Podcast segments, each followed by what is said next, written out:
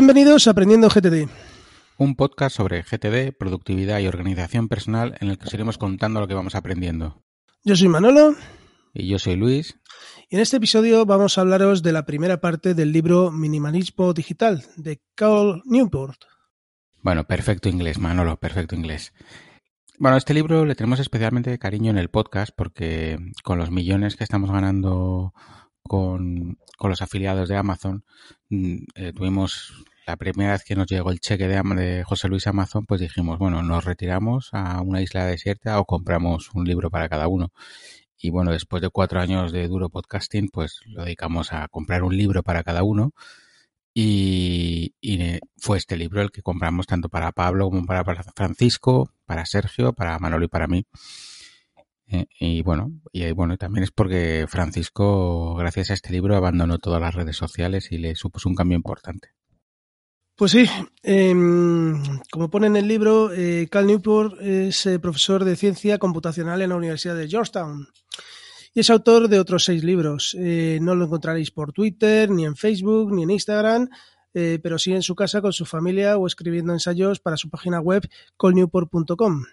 Dicho esto, bueno, pues yo quería hacer el chiste malo, decir la chorrada del día, si me das permiso, Luis. Mi mujer se, llama, se apellida Puerto y este señor se llama Newport, que es Nuevo Puerto, con lo cual a lo mejor hasta somos familia. Bueno, quién sabe, quién sabe. Bueno, eh, este hombre, aparte de, por ser familia de Manolo, es conocido también por, por un, otro libro que hizo hace unos años, que se llamaba Deep Work, y bueno, que es un libro que seguramente en algún momento pase por aquí, no sé yo cómo ha envejecido ese libro, pero, pero todo el mundo que lo ha leído dice que es muy, muy interesante lo que cuenta. Yo no, yo no lo he leído. Bueno, pues vamos con el libro. Eh, Minimalismo Digital de Cole Newport. Eh, en defensa de la atención eh, en un mundo ruidoso, reza. Eh, la presentación del libro es acorde a este tema. Es un tema totalmente, bueno, la portada es totalmente blanca, con una toma de USB, con el cable roto y una tipografía sencilla, el libro es una metodología para gestionar nuestras vidas en un mundo saturado de tecnología. Básicamente se trata de aplicar un poquito de sentido común y unas sencillas reglas que nos permitan usar la tecnología cuando sea necesario y poner eh, tiempos eh, offline en nuestra vida para reconectar con nosotros mismos. Eh, empezamos con la introducción. Este libro no tiene prólogo, tiene una introducción que hace el mismo autor y eh, donde nos cuenta lo que vamos a ver en el libro. Eh, normalmente el prólogo te lo hace otra persona, ¿verdad, Luis? De esto tú sabes un poco. Sí, eso te lo, suele hacer alguien, pero tienden, tienden a hablar de temas del libro, no, de lo que les da la gana y de historias que a lo mejor no vienen a cuento, pero, sí, pero bueno, es verdad que aquí él, pues bueno, pues empieza directamente con el que le ha motivado a escribir este libro. Entonces, bueno, el libro eh, tiene dos partes. Uno que son eh, un inicial que se llama las bases, ¿no? Que, es en lo que, digamos, detecta él por lo que existe este problema. Y una segunda parte que son las prácticas. Como hemos empezado a hacer el guion, especialmente el curro de Manolo, y esto es bastante largo, como siempre nos pasa con los libros que nos venimos arriba, eh, vamos a grabar esta primera parte sobre las bases. Y eh, más adelante grabaremos el de las prácticas. ¿Vale? Pues entonces vamos a empezar. En, la primera parte, en las bases, hace un poco de historia de cómo, por ejemplo, el iPhone lo cambió todo, ¿no? Steve Jobs ofrecía un producto que unificaba un iPod, un teléfono y un, eh, eh, y un navegador. Si lo recordáis en esta presentación de Steve Jobs, si no buscadla en internet porque es muy conocida, es que además esa, esa triada la repite varias veces en la presentación y lo unifica todo en un único dispositivo. Es una presentación de las mejores que tiene Apple. Y en ese momento tampoco podemos prever que a día de hoy estamos mirando el teléfono de forma continua, eh, 85, 90 veces al día, simplemente para comprobar si nos llega una notificación o si nos estamos eh, perdiendo algo, si nos han dado un me gusta o si no, nos ha llegado un email. Pues sí, eh, bueno, recordaréis eh, que Facebook empezó en el año 2004 y, bueno, pues en principio era una red eh, que se limitaba a permitir que localizaras a tus amigos, a tus antiguos compañeros de clase. pero bueno, a partir de entonces esto se ha convertido en algo bien distinto, como iremos viendo más adelante. para ir introduciéndonos en situación, el autor empieza hablando de un, de un documental llamado Brain Hacking, que quiere decir secuestro del cerebro, que comienza con una entrevista de Tristan Harris, o Harris. Este señor pues es un ingeniero que fundó una startup que se llamaba Apture, y en esta, eh, en esta startup, bueno, pues desarrollaron una aplicación eh, que abría una serie de ventanitas y trataba de mantenerte el máximo tiempo posible conectado. Eh, Google, como suele pasar, pues compró Apture y puso a trabajar a Harris en programas para influir en el comportamiento de las personas. Mm, y aquí, en ese momento, Harris se empezó a preocupar y preparó un manifiesto de 144 diapositivas titulado Una llamada a minimizar las distracciones y a respetar la atención de los usuarios. Este, este manifiesto ¿no? se lo envió a un grupo reducido de compañeros de Google. Estos lo compartieron con más gente y enseguida ya lo tenían miles de empleados de Google, que llegó al codirector Larry Page, al codirector ejecutivo, que se reunió con él y lo nombró filósofo del producto. Sí, eso es como decir, te vamos a agradecer los servicios prestados y apártate un poquito, ¿no? Sí, sí, bueno, eh, está clarísimo que, por ejemplo, las redes sociales tienen muchos programadores, pero tienen un montón de psicólogos para conseguir captar nuestra atención. O sea que, eso está más que demostrado. Bueno, pues luego se dio cuenta que las cosas no cambiaban pese a sus esfuerzos, ¿no? O sea, él, él hizo aquello con, con, la intención de cambiarlo y, y, producir un cambio y a que la gente pensase lo que estaban haciendo. Y, como dice Manolo, palmadita en la espalda, te damos un puesto y aquí a la derecha apártate y deja de molestar. ¿No? Porque él lo atribuía también a la inercia que llevaba la empresa y sobre todo que mientras más tiempo estuviese conectado el usuario, más dinero ganará la empresa. Y las empresas están para ganar dinero, no para contentarnos. Y bueno, pues el documental viene a decir que el teléfono es una máquina traga perras porque recibimos pequeñas recompensas intangibles, los likes, los feedbacks en un mensaje, eh, que, subamos una, subir una foto, compartir ese momento chulo que tenemos en el día, pero que realmente son los que ganan las empresas manteniéndonos conectados, ¿no? A través de la publicidad, a través de, de conocer más de nosotros, a través de lo que sea. Y defiende que nos obligan a usar la tecnología tal y como ellos quieren, no como nosotros queremos. Bueno, después de eso, pues el señor Harris dimitió y fundó una asociación sin ánimo de lucro llamada Time Well Spent, eh, que quiere decir tiempo bien invertido, eh, para exigir que la tecnología pues, eh, nos sirva y que no sea publicidad. Otro caso que expone el libro, otro ejemplo, es el del doctor Adam Alter, eh, que era un profesor eh, de negocios con un doctorado en psicología social. Este doctor había estudiado cómo pequeños cambios ambientales producían un gran cambio en el comportamiento humano. Eh, por ejemplo, pues descubrió que unos reclusos agresivos y borrachos, si los metías en una celda de color rosa chicle, pues se calmaban. Supongo que es una cosa mm, normal. Esto también en el libro habla de unos estudiantes de, Canadá que también les meten, les ponen en, unas aulas de color rosa eh, para que estén más, más tranquilos. Eh, también si, por ejemplo, subes eh, una foto a una red de estas de contactos en la que estás vistiendo una prenda de color rojo, bueno, pues parece ser que, que genera más interés a cualquier persona que, que, mire tu foto si, que cualquier otro color, ¿no? así que nada, chicos, si estáis alguien buscando pareja, ya sabéis lo que tenéis que hacer, poneros algo rojo y subir la foto. Bueno, eso es la, este movimiento, eh, seguro que Pablo podría hablar ¿no? sobre la gestalt y sobre la psicología del color, que es una de las partes que estudia este hombre. Y en decoración, por ejemplo, se usa mucho y para las clínicas dentales tienen mucho verde porque es un color que tranquiliza también o y porque a lo mejor en rosa chicle quedaban un poco extrañas. Pero, pero sí que la influencia del color es, es muy importante en, en nosotros. ¿Vale? Bueno, pues a partir de ahí a partir de, un viaje que hizo el doctor eh, Alter a Nueva York y a Los Ángeles, eh, tuvo un punto de inflexión en su carrera, porque comenta que había planteado aprovechar ese vuelo para dormir un rato y, y, adelantar trabajo, y sin embargo, sin embargo, él empezó a jugar un juego de estrategia llamado 2048. Es este que, que, si no me equivoco, es este que vas uniendo números iguales y se van multiplicando por dos y, y tienes que llegar a sumar 2048 pues se pegó las seis horas del vuelo jugando sin parar a dicho juego. Y después de eso, pues bueno, se dio cuenta de que existía una adicción a las pantallas y que aunque anteriormente se hablaba solamente de adicción a sustancias psicotrópicas, en 2010 él publicó un, estudio en el American Journal of Drug, Alcohol and Abuse, eh, concluyendo que además de las adicciones a sustancias, existen adicciones a conductuales como la ludopatía o Internet, que se asemejan a, las primeras. Eh, pues sí, eh, el doctor Adam Alter, después de diversos estudios, tuvo claras dos cosas. la primera, que las nuevas tecnologías son susceptibles de crear adicciones conductuales, eh, si bien eh, tienen un carácter más moderado que, estas sustancias que hemos comentado anteriormente. Y la segunda, y que es la más inquietante de todas, es que, como decía Harris anteriormente, estas adicciones son diseñadas cuidadosamente por las empresas tecnológicas. ¿eh? Como en el, en el, libro, de hecho, pues habla como, como el tabaco muchas veces, ¿no? que le ponen cosas para que sea todavía más adictivo. ¿no? el doctor Alter, en su libro Irresistible, pues es explica eh, por qué se crean estas ediciones en nuestro cerebro. ¿no?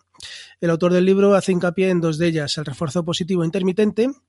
Aquí, bueno, habla de un estudio del año 70 eh, de Michael Thaler, eh, en el que demostró que recibir una recompensa intermitente es mucho más adictivo que recibirla con un patrón fijo. Esto bueno, se hace directamente con el botón me gusta de Facebook. Cuando subes una publicación, pues estás esperando recibir likes o retweets y sin saber si tu mensaje va a tener éxito o no. En definitiva, el usuario pues eh, realiza una apuesta cada vez que publica algo en una red social, ¿no? Y está pues intranquilo esperando bueno, pues ver si, si tu mensaje no recibe Facebook, pues te puede producir un poquito de, perdón, feedback, eh, puede producirte frustración o si tiene éxito, pues te generan lo que llaman ellos eh, grandes destellos de pseudo placer. Eh, muchas personas eh, entran a hacer una consulta, por ejemplo, qué tiempo va a hacer y 30 minutos después siguen enganchados eh, saltando de un artículo a otro. muchos de estos titulares o vídeos no te importan lo más mínimo, pero a veces, bueno, pues encuentras entre todos, entre todos estos, pues uno que te provoca una, fuerte reacción de alegría o de indignación o de risa, etcétera. como decía Harris, pues cada vez que pinchamos en otro enlace es como si le diéramos otra vuelta a la máquina tragaperras. Bueno, el segundo refuerzo eh, psicológico que fomenta las adicciones conductuales es la necesidad de aceptación social, ¿no? En el paleolítico, pues las gestiones de la posición social dentro de la tribu era bastante importante porque de ello dependía tu supervivencia de los individuos, ¿no? Que forman esa tribu. En la actualidad, los que, los que seáis eh, fans de la serie Black Mirror lo estaréis pensando, eh, son los botones de feedback, los corazoncitos, los likes, los eh, que tu foto en Instagram triunfe. Eso para nosotros tiene significado que la tribu nos está dando su aceptación, algo que todos realmente estamos buscando. ¿no? Y la ausencia de ese feedback positivo genera angustia y genera eh, malestar. como curiosidad, la jefa de diseño del equipo de Facebook que inventó el botón me gusta era tan, tan tan capaz de ver esto que tenía una otra persona que le llevase su cuenta de Facebook para evitar la manipulación de esta necesidad social humana, ¿vale? Entonces, bueno, más o menos hasta aquí ha sido lo que es la, introducción y ahora vamos con, la primera, con el primer capítulo que es, lo llama una carrera armamentística desequilibrada. Bueno, pues en esta parte habla eh, un poco de la cantidad de inputs que tenemos a lo largo del día. Hacen un símil eh, de Sócrates cuando le, explicó a Fedro que el alma es un conductor de carros con dos caballos que, tienes que contener.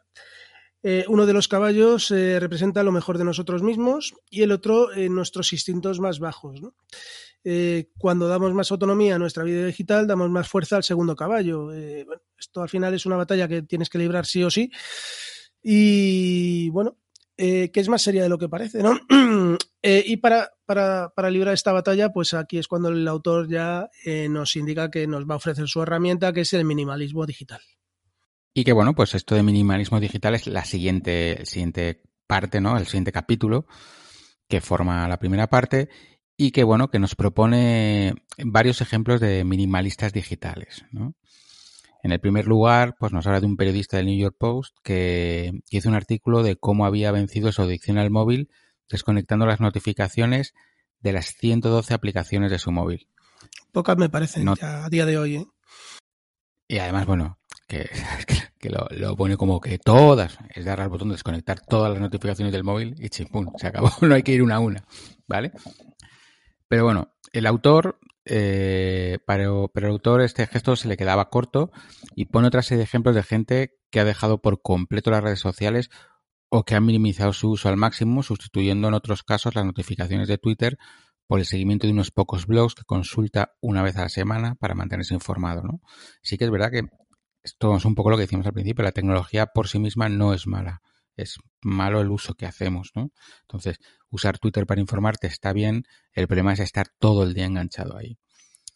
Eh, un, maximalista digital, que sería lo contrario un minimalista digital, aprovecha e instala cualquier pequeña tecnología en su smartphone, cualquier pequeña aplicación, pensando que le va a ser útil para algo.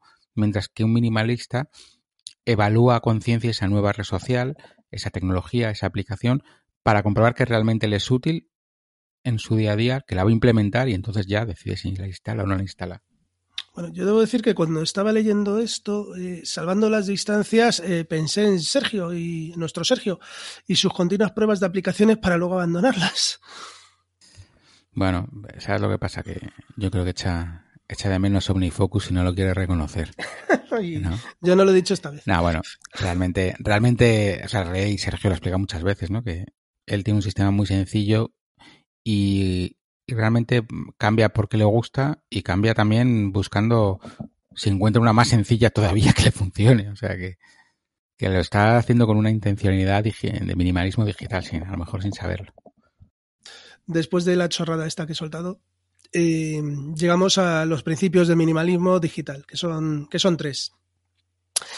Eh, el primer principio sería acumular sale caro, entonces, bueno, como a lo largo de todo este libro, el señor Newport eh, nos pone pues el ejemplo de, nos pone varios ejemplos, eh, en este caso el de Henry David eh, Thoreau, creo que se, se pronuncia así, que este señor en marzo de 1845 pidió prestadas unas herramientas y se hizo una casa junto al lago Walden.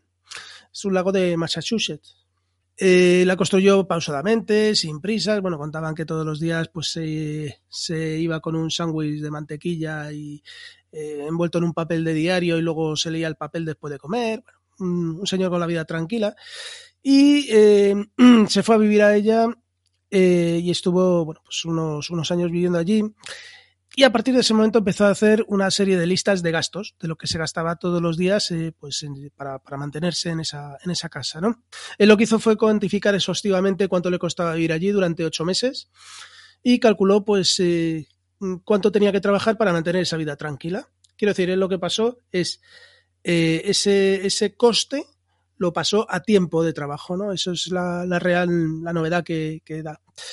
El resultado, pues para él fue que con un solo día de trabajo a la semana podía vivir allí cubriendo sus necesidades básicas, comida, abrigo, ropa, etc. Es lo que se llama ahora la economía de Zuro.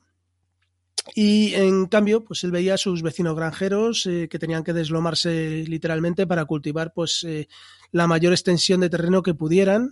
Eh, eh, para tener unas cuantas cosas más que él, ¿no? Eh, pues mm, él comenta que pues, podrían tener mejores persianas, eh, un mejor cazo de cocina, un mejor coche.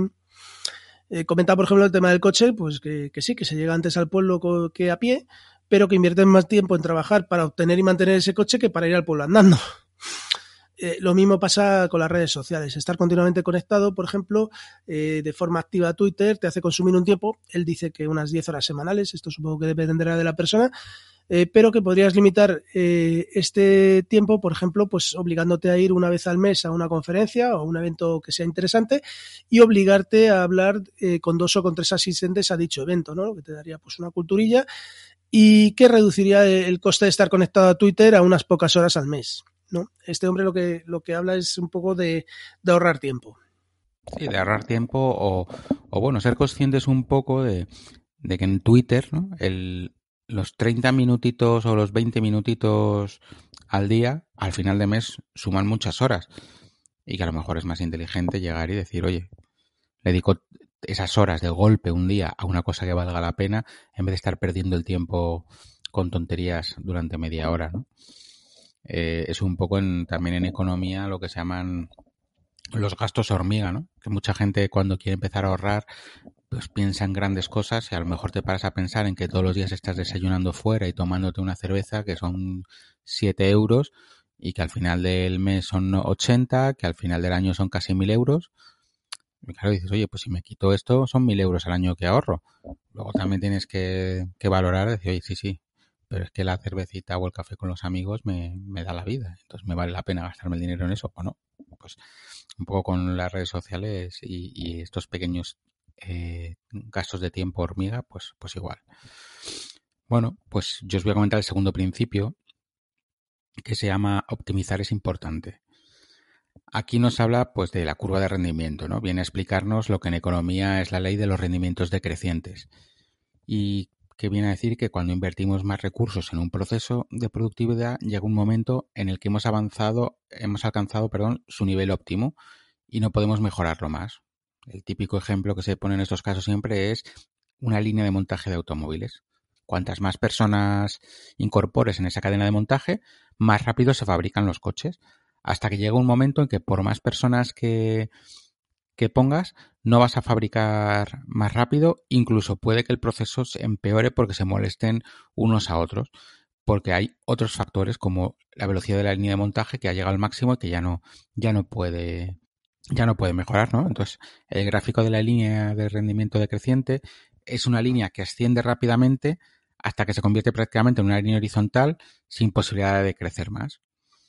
Eh, esto, para los que se dedican a la construcción y sepan de materiales, ahí pasa lo mismo con la resistencia de los materiales. ¿no? Si tú ves la gráfica de resistencia del acero, mm, es una gráfica en la que pone la, presión que va aguantando y lo que se deforma. Y ves que es una gráfica que va yendo y llega un momento en que, se pone horizontal y ya quiere decir que a partir de ahí ya, a poco más que, bueno, de hecho luego tiene un pico para abajo que es cuando parte en, el material, pero, pero eso ya quiere decir que llega un momento en que ya con la misma fuerza ya se, se deforma, ¿no? infinito, pues esto es lo mismo. Llega un momento en que tú vas produciendo, vas mejorando, vas mejorando, y llega un momento que ya se pone horizontal y es que es por más recursos que pongas ya no vas a mejorar más, ¿vale? Entonces, bueno, pues es el autor enlaza este razonamiento con la gestión de la, de la tecnología personal, ¿no? Y en definitiva es más importante cómo utilizamos una herramienta tecnológica que la herramienta en sí misma. Eh, el autor pues nos, nos, eh, vuelve a contarnos eh, lo que hace algunos años lo que hacen algunos minimalistas digitales. O sea, eh, se nos olvida contaros que cada capítulo cada parte están escritos como, como por bloques que están separados luego por una serie de unos cuadritos, así, una línea de puntos, ¿no?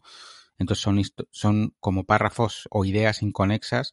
Bueno, inconexas no, son, siguen el ritmo, pero que, que son como ideas independientes, ¿no? Y entonces ahora va poniendo varios ejemplos de minimalistas digitales en cómo empezaron pues a quitar sus aplicaciones de redes sociales de los móviles o dejarlas ocultas para que no estén a primera vista eh, o por ejemplo lo que hace lo que hace Francisco que no las tiene en el móvil y cuando tiene que consultar algo hay ciertas cosas que se ha puesto que solo las consulta desde el ordenador. Que eso es verdad que te obliga a estar sentado no tienes acceso al ordenador todo el día y te permite verlo con más calma. También hay hay personas que lo que han hecho es pues utilizar aplicaciones tipo Instapaper o Pocket o cosas así para seguir blogs y noticias y consultarlos de golpe una vez a la semana y no estar todo el día entrando en redes sociales para ver las noticias. Y luego eh, sería, mm, sería el tercer principio, que es la intencionalidad es satisfactoria. En este principio el autor pues habla profusamente sobre la comunidad Amis en Estados Unidos eh, supongo que todos conocéis eh, quiénes son los Amis, ¿no? Esta gente que, mm, trabaja el campo como en el siglo XVIII, que van con sombreros de paja en la cabeza, etcétera. Em, esta comunidad eh, típicamente se la tiene catalogada que está en contra de cualquier tecnología, pero no es del todo cierto, ¿no? habla mucho, pues que no se les permite tener un coche, pero eh, ni estar conectados a la red eléctrica, ni el uso de los teléfonos móviles, pero sí pueden, por ejemplo, pues tener electricidad a través de paneles solares, o pueden viajar en un coche que conduzca a otra persona, o en, estos poblados EMIS, eh, pues eh, tienen una cabina, telefónica para su comunidad. bueno, es, la verdad es que es una parte un poquito densa, ¿no? Entonces, sin entrar en más detalles, cuando un EMIS quiere utilizar una tecnología, pide permiso al obispo de la comunidad. Eh, la comunidad está dirigida por cuatro, cuatro responsables. Uno es el, obispo, que es el más, digamos, el, responsable máximo.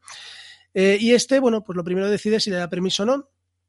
Y eh, toda la comunidad analiza los beneficios que aporta incorporar esta tecnología o, no incorporarla, ¿no? lo que quiere decir es que ellos dan prioridad a los beneficios que aporta usar una tecnología de forma deliberada sobre los beneficios eh, que se pierden si deciden no utilizarla. Lo que viene a decir el autor es que el hecho de utilizar una tecnología que hemos decidido usar aporta mucha más satisfacción de la que perdemos por no utilizar las herramientas que decidimos que no vamos a usar. No sé si ha quedado lo suficientemente claro. Sí, bueno, sí, resumidamente es que la tecnología, pues como decía Miss Van der Rohe, menos es más, ¿no? Y aunque haya corrientes que intentan hacer ver que la tecnología es lo mejor, que más conexión, que más opciones, que más información, al final evitar hacer uso de la red social, de una red social en concreto, o de varias, pues puede hacer parecer a una persona que es como antiliberal dentro de, una corriente del humanismo liberal, ¿no? Sí, eh, bueno, eh, esa es la manipulación que hacen con este, con este tema, ¿no? Yo entiendo que cada persona tiene que, ser libre de utilizarlo o no utilizarlo. Eh, pero el que no lo utilices no quiere decir que seas un antiliberal ni nada por el estilo. Yo creo que aquí ya, hasta aquí podríamos dar por terminado todo el tema de la tecnología y, perdón, de la teoría y de las bases del minimalismo digital. Y bueno, pues como ha dicho Luis antes, en el próximo episodio pues ya contaremos la teoría, o sea, lo que es cómo llevar esta teoría a la práctica. Respecto eh, a todo lo que hemos comentado hasta ahora, eh, no sé, Luis, ¿tú crees que esto es tan grave como lo pone en el libro, no? Eh, ¿Crees que realmente nos están reprogramando el cerebro a través de las redes sociales? Eh, yo, a ver, no puedo evitar que las cosas que se dijeron de Facebook, pues cuando el tema del Brexit británico, ¿no? Que dijeron que, que había sido un experimento para ver si podían influir en la opinión y parece que, que, lo consiguieron, o incluso cuando, cuando salió por primera vez Donald Trump, eh, como presidente de los Estados Unidos, decían también que estaba detrás Facebook eh, reprogramando a la gente para que votara Donald Trump, ¿no? ¿Tú piensas que esto tiene realmente sentido o, no? A ver, eh, yo creo que, lo que pinta el autor es cierto. O sea, hoy a día de hoy la atención de cada persona es un valor que no tenemos en cuenta muchas veces, pero que es, es una de las grandes búsquedas de, las empresas, ¿no? La atención, ya sea para hacer clic en su, publicidad, para estar en su plataforma y, ganar ellos dinero, para ello necesitan conocernos mucho y entonces pues te obligan a navegar eh, conectado a su cuenta, te dan cuentas magníficas de email que además son las mejores que hay pero gratuitas, te, quieren conocer a fondo para poder ofrecerte totalmente segmentada información y que estés más tiempo en la plataforma. Entonces yo creo que es una cosa que se nos va. También te digo que yo me leí el libro, sí que cambié muchas cosas. O sea, yo, por ejemplo, nunca he tenido, hace muchos años que no tengo notificaciones de ninguna aplicación en el teléfono, salvo de dos o tres. O sea, a mí solamente me suena el teléfono si me llaman y encima vibra y me, he ido muy bien, pero por ejemplo las redes sociales sí que las tengo que usar para temas de trabajo, pero ya en mi teléfono las quité y las dejé en una carpeta aparte que no se vean y ya está. La forma de manipularnos a través de redes sociales pues es bastante potente y a la vista está, ¿sabes? O sea que los ejemplos que tú has puesto son, son dos ejemplos brutales, pero en las redes sociales se hace de todo.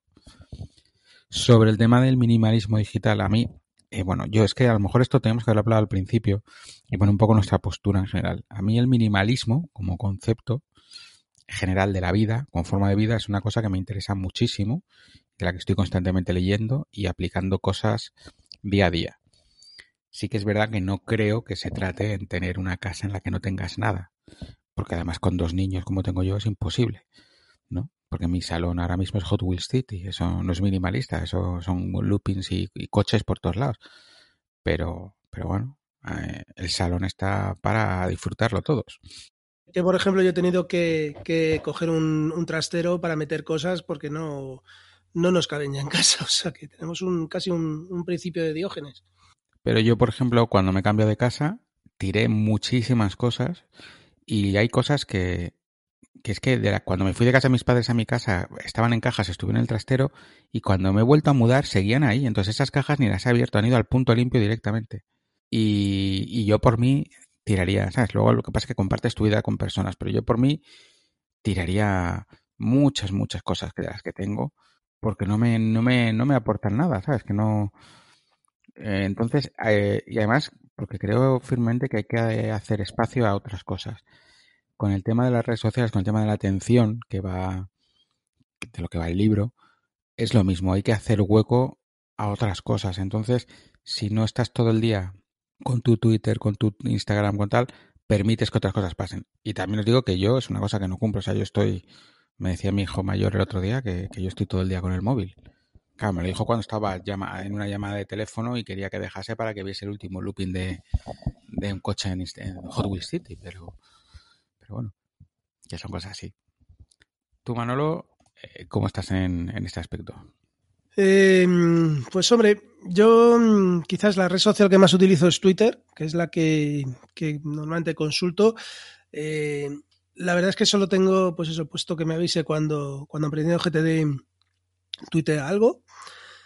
Y poco más. Realmente Facebook no la utilizo prácticamente nada, la tengo, pero ahí está. Me, me salen todos los días un correo diciendo, tienes 600 mensajes sin leer o 600 notificaciones que te has perdido. Bueno, pues ya está, ahí están. Para lo único que me sirve de Facebook es para recordarme los cumpleaños de la gente que tengo ahí registrada. Y bueno, Instagram también la utilizo de vez en cuando, ¿no? De vez en cuando subo una foto, pero tampoco es una cosa muy, muy habitual, ¿no? Eh, sí es cierto que las notificaciones del móvil, como ya hemos visto muchas veces en Aprendiendo GTD, las tengo desactivadas, sobre todo en el trabajo, para que no, para que no mm, entorpezcan la, la concentración, ¿no? Y mm, si es cierto, eh, que era un poco lo que te comentaba, pues que me ha sorprendido mucho con, todo este tema de Twitter, con toda esta vorágine que se ha creado, ¿no? Pues mm, la, toda la gente que se quiere migrar a Mastodon y que, bueno, parece como que no, que no pueden vivir sin, sin una red social de ese estilo, ¿no? Eh, no yo, por, yo, por ejemplo, no me, no me he hecho ninguna, ninguna cuenta en Mastodon. De hecho, por lo que he estado eh, oyendo en algún podcast y tal, es complicado, ¿no? ¿O es más complicado que con Twitter? Mm, no, sé, que hay un lío de servidores y de Es similar, sí, pero depende de un servidor y no todo el mundo está en el mismo servidor. Pero bueno, sí que es verdad que, que bueno, la jugarreta esta que ha hecho ahora Elon Musk de hacer desaparecer la API para las aplicaciones que hayan ayudado a Twitter a llegar donde ha llegado, pues vamos a dejarla aparte, que no es tema de este podcast. Pero yo, por ejemplo, eh, realmente la única red social que uso es Twitter. Y bueno, y ahora Mastodon la estoy probando, pero vamos, no, no creo, no sé dónde llegará. Eh, Instagram la usaba mucho, tú sabes yo ponía fotos de Mr. Bezas y tal. Pero luego cada vez que entraba me veía viendo vídeos en bucle y entonces dejé, la quité. O sea, puse tres posts, eh, puse fin y no he vuelto, la desinstalé y no la he vuelto a usar. Bueno, la tengo instalada, pero con la cuenta del trabajo, pero no, no he vuelto a usarla. Facebook tampoco la uso eh, TikTok y todas estas ni, ni lo he intentado, o sea, no lo he intentado porque, porque veo lo que es y, y sé, sé que es que vas a acabar ahí enganchado el día entero. Pero, por ejemplo, no son todas redes sociales. O sea, Telegram, Telegram yo me he dado cuenta que es que paso muchas horas allí porque tengo el grupo de Aprendiendo GTD, tengo el grupo del Guncam, tengo los grupos de, inversiones, tengo los grupos de otra o un juego de no sé qué, tengo otro grupo del trabajo, tengo otro grupo, entonces al final es una red social en sí misma, ¿vale? Y que la verdad que entro ahí todos los temas que leo me interesan, o sea que no es, no es perder el tiempo, pero bueno, eh, sí que hay que ponerle un límite porque, porque yo además tengo WhatsApp, WhatsApp lo uso para el trabajo y los grupos de padres del colegio. Y Telegram es el que uso de forma personal. Eh, y en los dos, bueno, entro todos los días porque hay que ver un poco lo que hay, pero, intento tener cuidado porque si no te despistas y se te han ahí dos horas. Sí, bueno, en el. Eh, incluso ya lo veremos en el próximo episodio. Aquí em, hablan de las tecnologías que enganchan, etcétera. Hablan incluso, eh, pues no sé, de, de Netflix, eh, no sé si hay gente que, se mete a tracones de. Bueno, supongo que sí lo habrá, ¿no? Gente que se mete a tracones de, de series de forma compulsiva, ¿no? Yo, hombre, Netflix lo tengo en. Normalmente no lo veo en el ordenador ni en el iPad, lo veo en el televisor y normalmente lo veo acompañado, ¿no? Pero parece que sí debe haber gente eh, que de algún modo pues no empieza a ver series y no puede parar a través del, móvil o algo por el estilo, ¿no? Eh, no, bueno, y, cómo está, y cómo están programados tanto en Netflix, por ejemplo, que yo es lo primero que desactivé es que termine el episodio y empieza otro, de, automáticamente. Para que, para que no te vayas, para que sigas ahí. Y como ayer, por ejemplo, queríamos buscar una serie de abogados y jolín, es que están puestos tanto Amazon como todas están puestos de una manera para que no encuentres nada y tengas que verte el catálogo y pases. Tú analiza que es que cuando estás buscando algo nuevo que ver en Netflix, puedes pasar tanto tiempo buscándolo como viéndolo. Sí, yo normalmente me, suelo ir al buscador y poner ahí lo que estás buscando porque suele ser más rápido que, que ponerte a navegar. Sí, claro, no, por eso, pero yo no, eh, no buscaba una serie en concreto, buscaba un. sí, no, buscabas una, sí, una, temática. Claro. Ah, no, es más que vemos de abogados porque con niños son las únicas que salen, no salen cosas raras. ya. Eso te comprendo. Eh, pues no sé si quieres comentar algo más al respecto de todo esto, ¿no? Pero bueno, eh, sí, sí parece que tenemos que tener cuidado con el tema de redes sociales y bueno, del minimalismo eh, pues como tú dices, un poco para toda, para todo, para todo en la vida, ¿no? Siempre menos es más. Claro, es la gran frase. Pero bueno, yo quiero que si no, pues podemos hacer que hasta aquí ha sido este episodio de Aprendiendo GTD. Grabaremos unos segundos con la segunda parte del libro y unas conclusiones. Y bueno, y si te ha gustado, pues te agradeceríamos que nos dejes una reseña en Apple Podcast, en Evox, o donde tú quieras para dar a conocer el podcast. Eh, puedes contactarnos en aprendiendogtd.gmail.com o en info.aprendiendogtd.com eh, o en nuestros Twitter personales que captarán tu atención. El mío es arroba lsblasco. Y el mío es arroba manolo-molero. Y bueno, pues en la comunidad de Telegram, que tenéis el enlace en el texto que acompaña este audio. Y nada más. Eh, hasta la próxima. Hasta luego.